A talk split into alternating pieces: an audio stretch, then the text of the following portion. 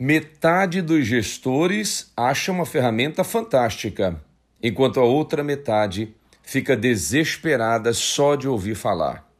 Para você, os grupos de pais no WhatsApp, eles são uma ameaça para a escola, para a autonomia dos professores, dos diretores, coordenadores e dos próprios alunos, ou eles são, na sua opinião, uma ferramenta preciosa para se resolver problemas da comunidade educativa?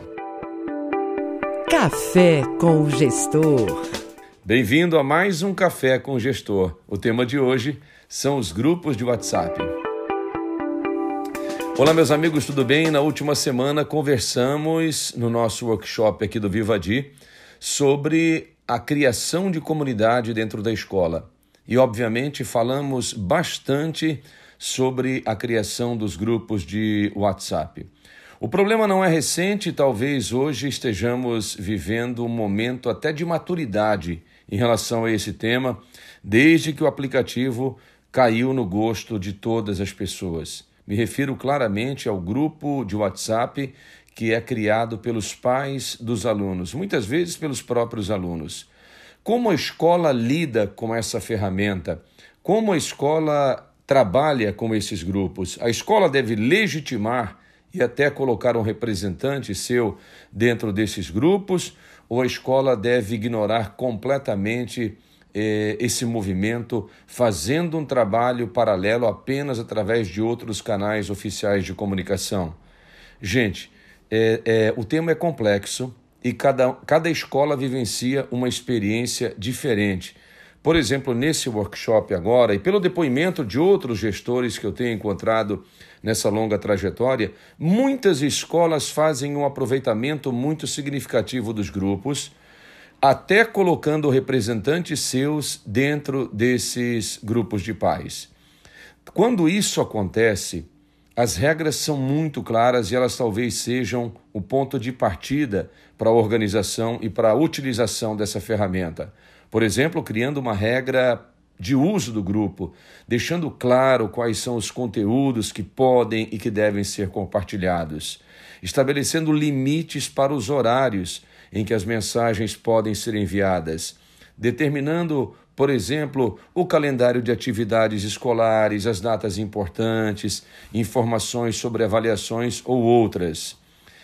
Usar essa ferramenta para promover a união das famílias e da comunidade educativa, combinando algumas ações que são importantes em eventos da escola. Esse grupo pode ser útil para fazer votações imediatas, com listas de presentes, apoios para ideias e projetos. A agilidade, a velocidade do aplicativo pode ser muito útil para a escola, mas, de novo aqui, é extremamente importante que as regras que dizem respeito aos combinados para que as postagens tenham conexão direta com o interesse da, da maioria ou do grupo, que as postagens respeitem, respeitem ah, o tom, respeitem o horário, respeitem o conteúdo, isso é fundamental para que esse grupo continue funcionando. Mas, Evaldo, é bom que a gente tenha alguém da escola dentro desse grupo, Aí eu vou dizer para você que eu considero um pouco arriscado. Alguns diretores partilharam já experiências muito ruins que aconteceram durante o período em que o representante da escola estava dentro do grupo e principalmente depois desse período, até por uma questão trabalhista, por uma questão legal.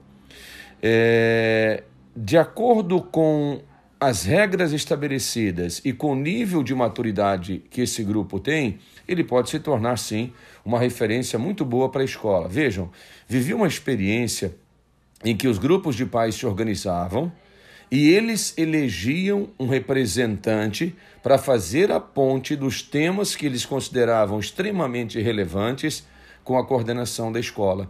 Era um primeiro filtro, era um trabalho muito interessante e a escola se beneficiava através de um encontro mensal com esse representante de cada um dos grupos, de cada uma das turmas da escola, quando ele trazia os assuntos que eram relevantes, os temas que haviam sido é, sugeridos e trazidos pelos pais durante as conversas é, nessas comunidades de WhatsApp.